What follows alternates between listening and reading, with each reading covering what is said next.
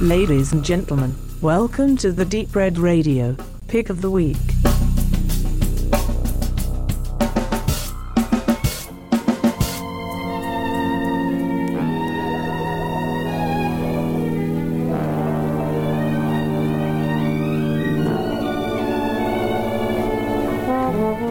Herzlich willkommen zum vierten und letzten Pick of the Week in 2016. In dieser und den kommenden zwei oder drei Ausgaben wird der Fokus voll und ganz aufs Kino- bzw. Filmjahr 2016 und der Vorschau 2017 gelegt. Dabei wird in jedem Peak ein anderes DRA-Mitglied seine Toplisten zum Besten geben. Den Anfang macht der Benedikt, der ähnlich meiner Liste und aufgrund der Beschränkung auf 10 Filme eine sehr interessante Wahl getroffen hat. Aber hört am besten selbst. Mats ab.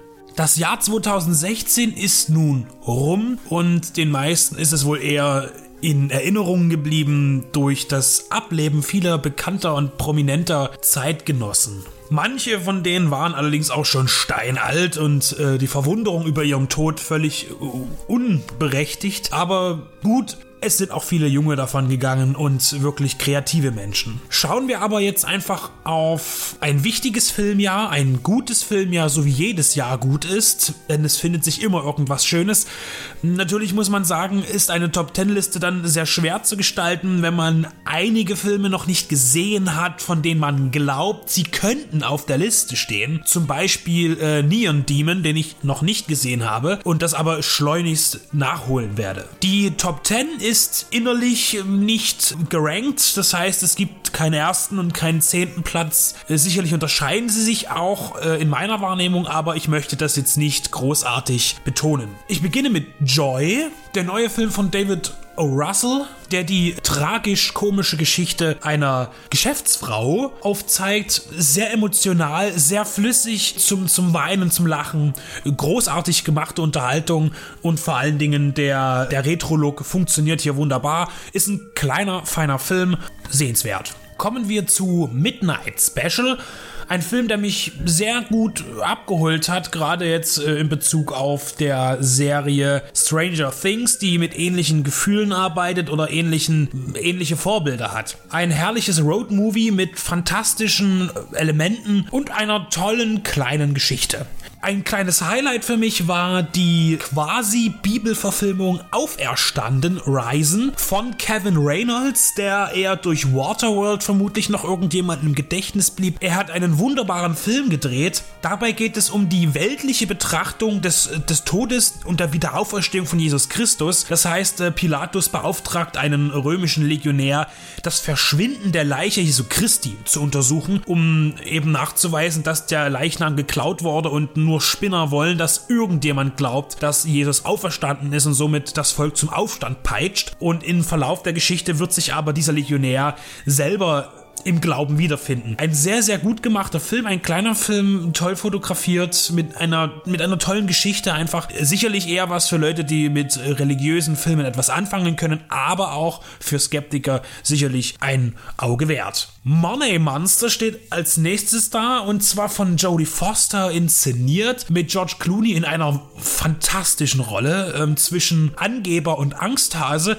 Sehr gut gemacht, stimmig, schnell erzählt, also wirklich ohne Pause. Es geht durchweg ein Film, bei dem ich tatsächlich auf die Play-Taste gedrückt habe und schon war er vorbei. Also großartige, kurzweilige Unterhaltung, aber trotz der Kurzweiligkeit auch mit Botschaft tiefgründig und einem tollen Feeling einfach. Beim Feeling, da sind wir jetzt auch gleich bei Captain Fantastic, ein Film, den ich erst vor kurzem gesehen habe, also als letzten von dieser Liste, die ich hier habe, der mich wirklich beeindruckt hat, einfach nur wegen Viggo Mortensen und seiner fabelhaften Darstellung eines Vaters zwischen einem, der das richtig machen will und, und der dann doch sehen muss, dass sein Weg vielleicht nicht immer der richtige war. Ein Mann, der seine sechs Kinder in der Wildnis aufzieht, mit Bildung und was allem dazu gehört, also hartes Training, Klettern. Es ist wirklich ein herzerwärmender Film, geht in Richtung Feel-Good-Movie, aber auf eine ganz andere Art und Weise, wie man das jetzt vielleicht gewohnt ist. Hier auf jeden Fall auch eine ganz, ganz große Empfehlung. Ein Film, den ich unbedingt mit hineinnehmen möchte, aber ich leider im Nachhinein herausgefunden habe, dass er gar nicht von 2016 ist. Aber ich habe ihn 2016 erstmals gesehen im Mittwochskino im ZDF, wenn ich mich nicht irre. Und zwar ist der Film von 2014. Er heißt Hirngespinster.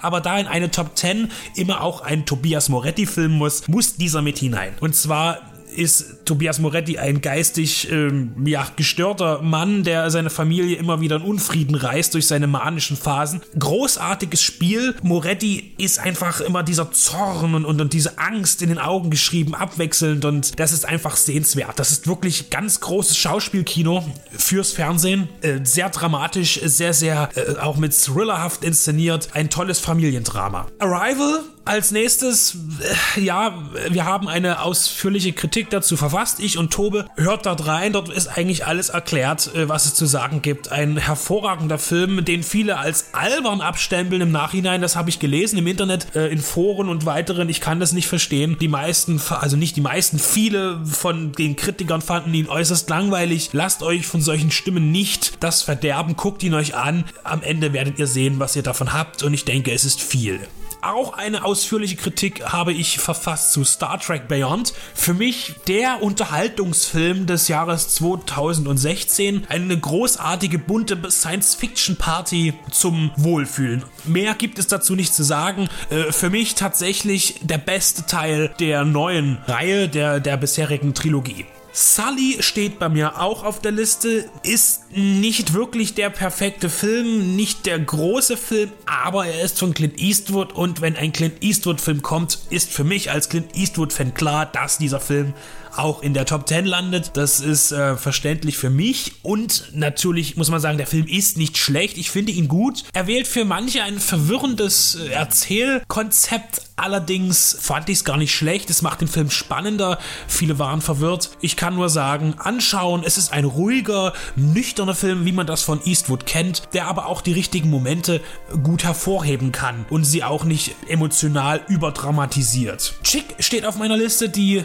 Romanverfilmung. Auch hier gibt es natürlich eine Kritik, wie so, wie mir gerade auffällt, zu fast jedem Film in, in dieser Reihe hier. Ein herrliches Jugendkino, frech, aufregend, interessant, hinter die Augen der Protagonisten blickend mit Coming-of-Age-Charakter. Ein absoluter Hit, glaube ich, auch im deutschen Kino. Der Roman ist ja ein deutscher Weltbestseller und hier lohnt es sich auf jeden Fall auch womöglich eine Heimkino-Anschaffung, denn den Film schaut man sich definitiv nicht nur einmal an. Und das sind auch schon zehn Filme gewesen. Das ging aber schnell, schneller als ich dachte. Ja, die Liste gefällt mir ganz gut. Sie ist gut durchmischt. Vielleicht ein bisschen wenig deutsche Filme drin, aber ähm, da ich ja sowieso eher der amerikanische Filmgucker bin, muss ich ja zugeben, ist es doch ganz gut, dass zwei drin sind. Jetzt habe ich noch den Auftrag bekommen, auch noch eine kleine Voraussicht zu machen. Was kommt denn nächstes Jahr und was interessiert mich da wahnsinnig? Ähm, da steht für mich ganz oben Christopher Nolan mit Dunkirk. Der, der, die Trailer hauen mich einfach jetzt schon wieder um. Ein Film, der immer wieder einen, einen wunderbaren Realismus an den Tag legt, auch bei Science-Fiction-Filmen oder Comic-Adaptionen. Diesmal ein, ein realistischer Film, ist seit langem wieder. Insomnia fällt mir als letzter gerade spontan ein. Ähm, das hält sich an Grenzen und deshalb bin ich doppelt gespannt, wie er diesen Film umsetzt. Und das Genre des Kriegsfilms oder auch Antikriegsfilms, die, das werden wir sehen, wenn wir den gesehen haben, ob das zu welchem Genre das zutrifft, ist für diesen Mann, finde ich, sehr spannend